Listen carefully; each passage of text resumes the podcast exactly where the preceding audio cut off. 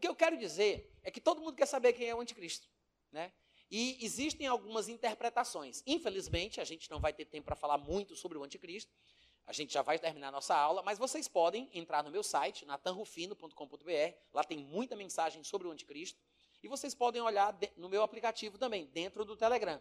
Mas a Bíblia fala sobre o anticristo, sobre a vinda do anticristo. Mas um dos textos mais interessantes sobre de onde ele vai surgir é Daniel, capítulo 9, versículo 26. E é bom a gente ler o livro de Daniel, quando a gente quiser estudar sobre o anticristo, porque o próprio Senhor Jesus avalizou o livro de Daniel. Eu já citei esse versículo aqui várias vezes. Mateus 24, 15, Jesus Cristo diz: Quando, pois, virdes o abominável da desolação no lugar santo do qual falou o profeta Daniel, quem lhe entenda, ele está falando do anticristo. E, e, Jesus cita o livro de Daniel. Então, gente, se o próprio Senhor Jesus cita o livro de Daniel para falar do anticristo, bora ler o livro de anticristo para saber. bora ler o livro de Daniel. Se, se o anticristo lançar um livro, eu não leio. Bora ler o livro de Daniel.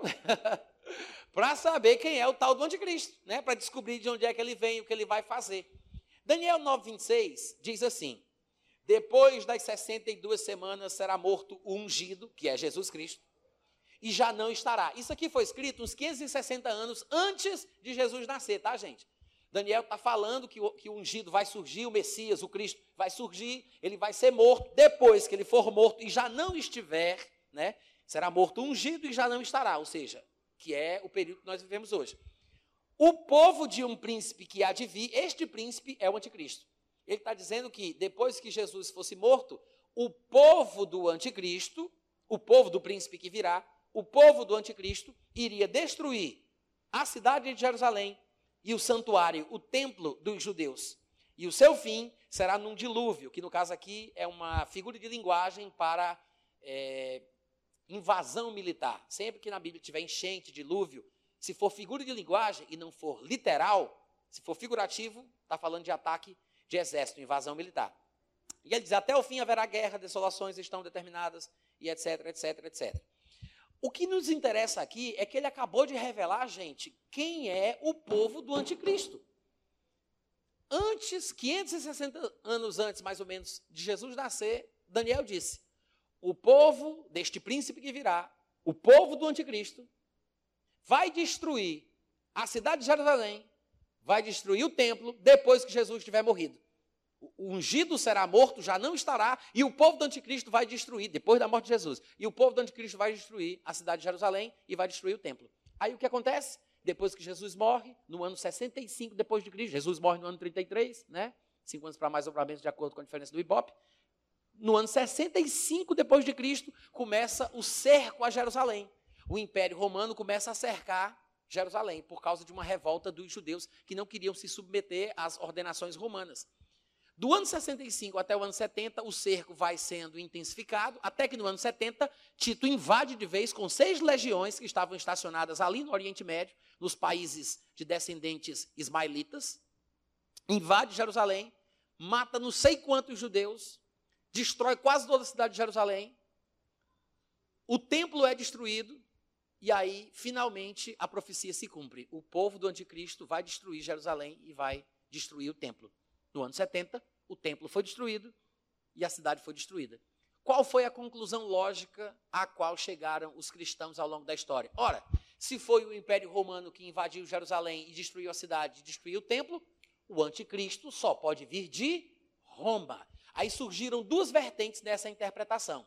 Mas eu estou falando isso para que vocês tomem conhecimento de onde surgiram essas interpretações, mas eu acredito que elas estão erradas. É por isso que eu estou explicando isso para vocês. Surgiram duas vertentes. Uma acreditava que o Império Romano se acabou, se esfaleceu, se transformou no Sacro Império Romano, que depois se transformou na Igreja Católica Apostólica Romana. Então, a Igreja Católica Apostólica Romana seria a herdeira do antigo Império Romano que destruiu a cidade e o templo. O que quer dizer que o anticristo só pode vir da Igreja Católica Apostólica Romana, porque o povo do anticristo é o povo que vai destruir a cidade. Não foi Roma? Não virou a Igreja Católica? Então, o povo do anticristo é o pessoal da Igreja Católica. Quem é o anticristo? O Papa. Quando se entenderam o raciocínio? Foi assim que se desenvolveu esse pensamento. Aí você diz, Natan, mas faz sentido. Claro que faz, se não fizesse, tanta gente não acreditava. Se não fizesse sentido, tanta gente não acreditava. Eles pegam esse versículo e interpretam dessa forma. Mas não é, por exemplo, quer, quer, quer saber um segmento cristão que pensa assim? Os nossos irmãos adventistas creem desse jeito. Eles creem que o Papa é o anticristo. É assim que eles interpretam. Mas tem outro segmento cristão, outro segmento cristão, a maioria dos pentecostais já pensa diferente. Eles acreditam o seguinte: que o antigo Império Romano do Ocidente, que foi invadido pelos bárbaros germânicos, pelos vândalos, pelos francos, pelos visigodos, por não sei mais quem, dizimaram o antigo Império Romano do Ocidente, cuja capital estava em Roma, e ele se, se transformou no que é a Europa hoje. O Império Romano do Oriente, cuja capital estava em Constantinopla, ainda permaneceu firme por mil anos. E só foi destruído em 1453, quando o Império Otomano o invadiu e transformou a cidade de Constantinopla na atual cidade de Istambul. Tá? Mas uma linha do segmento, do segmento cristão diz assim: olha, o Império Romano, porque foram os romanos né, que invadiram aqui, que destruíram, então tem que ser de Roma. Os romanos não existem mais, foram destruídos, se transformaram na Europa, então o anticristo só pode sair da região onde estava o Império Romano do Ocidente. Em vez de sair de Roma, vai sair de algum lugar da Europa. Então, tem uma linha que diz que o anticristo vai sair de uma confederação europeia. Ele vai estar em algum lugar da Europa, ele vai sair de algum lugar dali. Num filme que foi feito, Deixados para Trás, quantos aqui já ouviram falar desse filme? Nesse filme tem um anticristo. Quem lembra do nome do anticristo? Nicolai Carpaccia. Capiche. Por quê? Porque ele tem que ser italiano, porque é a antiga Roma, o povo do anticristo. É assim que eles interpretam. Então, uma linha pensa que vai vir da Igreja Católica, que são os herdeiros dos romanos, outra linha diz que vai vir da Europa, que é o antigo lugar onde estava o Império Romano do Ocidente. Qualquer lugar da Europa. Mas nenhuma dessas duas, nenhuma dessas duas interpretações, no meu ponto de vista, está correta. Nenhuma das duas. Por quê? Porque a palavra que aparece em Daniel 9:26 que diz o povo do anticristo, o povo do príncipe que virá, é usada em todo o Antigo Testamento, na Bíblia hebraica, para se referir à etnia. Antigamente a gente falava raça, né, de forma errada, porque só existe uma raça que é a raça humana, mas existem várias etnias.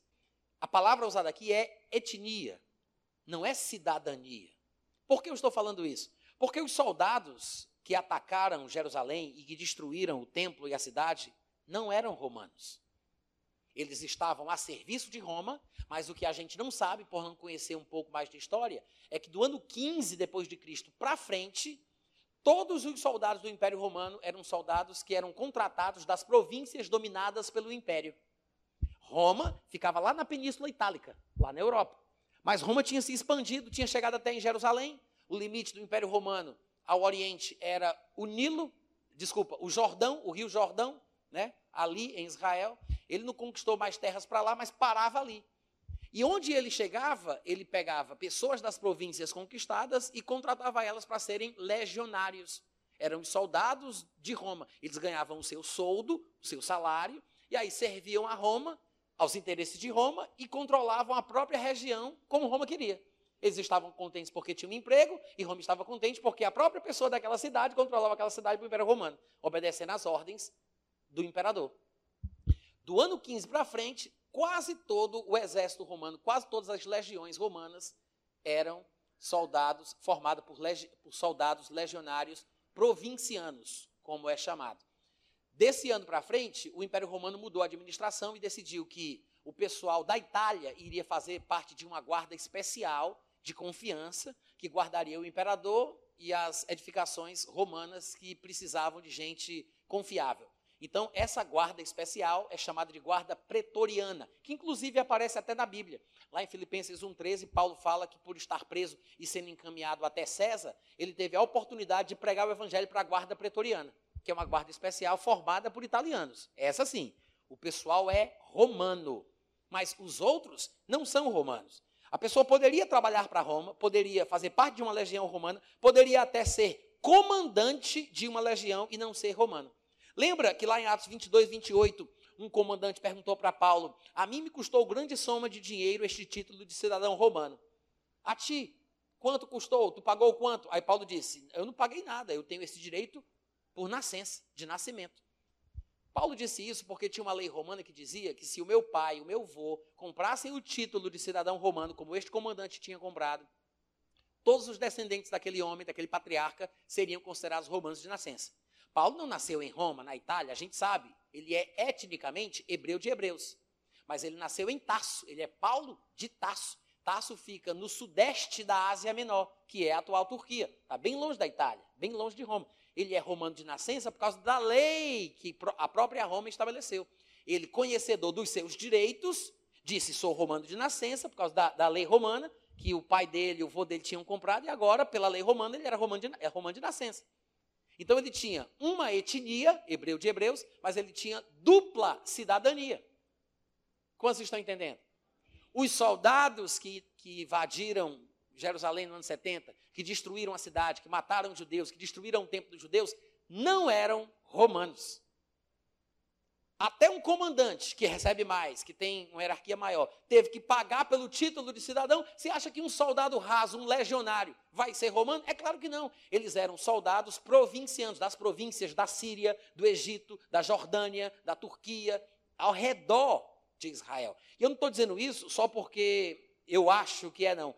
A história mostra. Tem dois historiadores, um mais conhecido pela gente e outro nem tanto, que falam exatamente isso. Um deles é Flávio José, eu acho que todos vocês já ouviram falar de Flávio José, que escreveu um livro chamado A História dos Hebreus, mas ele também escreveu um livro chamado A Guerra dos Judeus.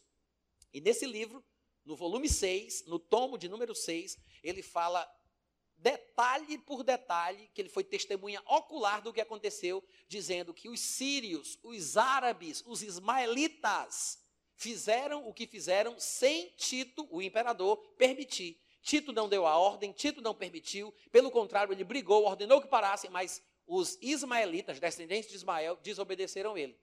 E Públio Cornélio Tasto, que é outro historiador, ele diz assim: olha o que ele fala sobre o ataque romano. Tito César encontrou na Judéia três legiões, a quinta, a décima, a décima quinta, a estas ele acrescentou a 12 da Síria e alguns homens que pertenciam às legiões 18 e terceira, que ele havia retirado de Alexandria. Alexandria fica no Egito, né? norte da África.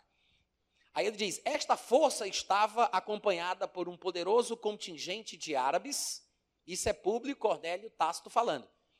Esta força estava acompanhada por um poderoso contingente de árabes que odiavam os judeus com ódio comum de vizinhos. Gente, quem é o povo do anticristo que destruiu a cidade? É o povo ismaelita. São os descendentes de Ismael. São esse povo que hoje em dia, na grande maioria, é muçulmano, é islâmico, que decapita pessoas que dizem que Jesus é filho de Deus. É por isso que lá em Apocalipse 24 diz que João viu a besta decapitando as pessoas por causa de Jesus e da palavra de Deus. O anticristo provavelmente vai surgir da religião islâmica. Não é da Igreja Católica e nem é da Europa. Ele vai vir do Oriente Médio, de uma nação ao norte de Israel, mais precisamente da Turquia, a antiga Ásia Menor, tá? Eu espero que vocês tenham aprendido alguma coisa. Deus abençoe vocês. Obrigado pelo carinho. Até a próxima.